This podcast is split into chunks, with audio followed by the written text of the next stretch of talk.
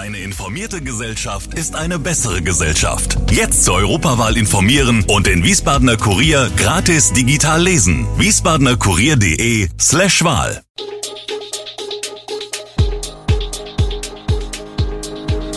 Gude, unser morgendliches News Update. Das Wichtigste aus Wiesbaden für Sie im Überblick. Guten Morgen aus Wiesbaden an diesem 25. April. Sporthalle in Wiesbaden wird doch Notunterkunft für Ukrainer. Aus der Geschäftswelt, Badhaus 1520 will bald öffnen. Die Taunus-Sparkasse rüstet sich gegen Automatensprengungen. Emmanuel Macron gewinnt Stichwahl um das französische Präsidentenamt. Das und mehr gibt es heute für Sie im Podcast. Was die Stadt Wiesbaden schon vor rund drei Wochen prognostiziert hatte, scheint nun einzutreffen. Die Unterbringungsmöglichkeiten für die ukrainischen Flüchtlinge werden immer knapper. Die Stadtverwaltung zieht deshalb Konsequenzen und wird in den kommenden Tagen eine akute Notunterkunft für Geflüchtete in der Sporthalle Wettiner Straße einrichten. Auf Nachfrage dieser Zeitung bestätigte Wohnungs- und Sozialdezernent Christoph Manjura, SPD, die Pläne und nannte kommenden Mittwochabend als geplanten Termin für die Inbetriebnahme. Dann steht die nächste Zuweisung von Geflüchteten durch das Land an. Vorbehaltlich letzter Bau- und brandschutzrechtlicher Prüfungen sollen, so Stadtrat Manjura, rund 200 Wohnplätze in der Halle eingerichtet werden.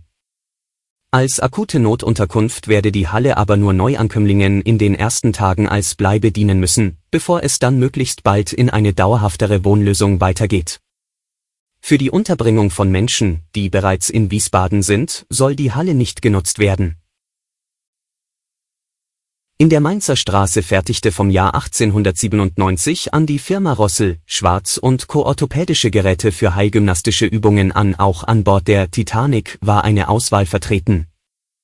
Der historische Backsteinbau war lange durch eine Lidl-Filiale an diesem Standort verdeckt. Als diese schloss, wurde Badhaus Bar Inhaber Christian Liffers auf die lange Jahre verborgenen Backsteinwände aufmerksam. Die eigenhändig mit einem Team abgeklopften Steine sind nun zu Wänden aufgebaut im historischen Gewölbe zwischen Häfnergasse und Schellenbergpassage zu bewundern. Dort liegen die Arbeiten zum Badhaus 1520, die 2017 begannen, in den letzten Zügen. Namensgebend war die ursprüngliche Funktion der Räumlichkeiten als Badhaus, auf Fotos aus den 30er Jahren sind die Becken gut erkennbar. Liffers hat sich mit der Gebäudehistorie im Stadtarchiv intensiv auseinandergesetzt, um möglichst viel von dessen ursprünglichem Zustand zu erhalten. Die Bauabnahme ist Mitte Mai, danach wird schleichend eröffnet. Denn als Massenattraktion ist das Badhaus 1520 nicht konzipiert, wir machen kein Disneyland, betont Liffers. Gefeiert wird mit DJ und Tänzern im Tanzturm zu elektronischer Musik auf etwa 400 Quadratmetern in zwei Räumen plus VIP-Bereich mit maximal 250 Personen im Alter von Mitte 20 bis 50 Jahren.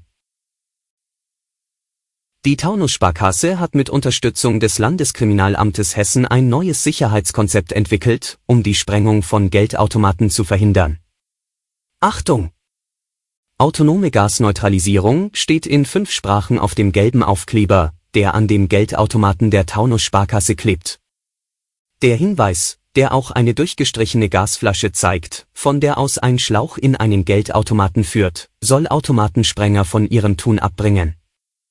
Die Funktion dieser Abwehrmethode erläutert ein Sprecher der Herstellerfirma Ratio Data, die aus dem Volks- und Raiffeisenverbund hervorgegangen ist, ihre Dienste aber deutschlandweit allen Kreditinstituten anbietet. Das nachrüstbare System erkenne Gaseinleitungen in Geldautomaten und zünde über vier Hochspannungsmodule das Gas-Luft-Gemisch, lange bevor es eine sprengfähige Konzentration erreicht. Statt der lauten und zerstörerischen Explosion gibt es nur eine Verpuffung. Gleichzeitig wird eine vorbestimmte Alarmkette ausgelöst. Neben der Gasneutralisierung gehören Foyer- und Videoüberwachung, Vernebelungsgeräte, Farbkassetten, die Nachrüstung von Türen und Sprengmatten zu dem Sicherheitskonzept. Die aktuelle Corona-Lage, die bundesweite 7-Tage-Inzidenz ist erneut leicht gesunken. Das Robert Koch Institut RKI gab den Wert der Neuinfektionen pro 100.000 Einwohner am Montagmorgen mit 790,8 an. Zum Vergleich, am Vortag hatte der Wert bei 807,0 gelegen. Vor einer Woche lag die bundesweite Inzidenz bei 808,8 und im Vormonat bei 1756,4. Die Gesundheitsämter in Deutschland meldeten dem RKI binnen eines Tages 20.084 Corona-Neuinfektionen. Emmanuel Macron hat die Stichwahl um das französische Präsidentenamt gegen Marine Le Pen gewonnen. Politiker aus Deutschland und Europa reagierten erleichtert. Nach Schließung der Wahllokale am Sonntagabend setzte er sich deutlich gegen die rechtsnationale EU-Kritikerin Marine Le Pen durch. Laut den Sendern France 2 und TF1 kam Macron auf etwa 58 bis 58,2 Prozent der Stimmen, Le Pen lediglich auf 41,8 bis 42 Prozent. Am späten Abend kündigte Macron für seine kommende Amtszeit einen Umgang mit den Franzosen auf Augenhöhe an.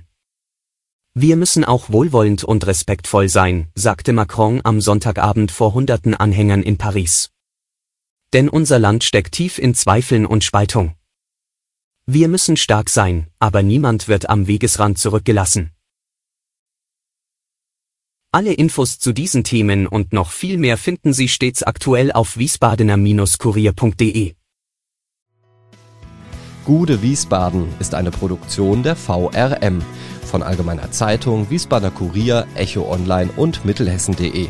Redaktion und Produktion die NewsmanagerInnen der VRM. Ihr erreicht uns per Mail an audio.vrm.de.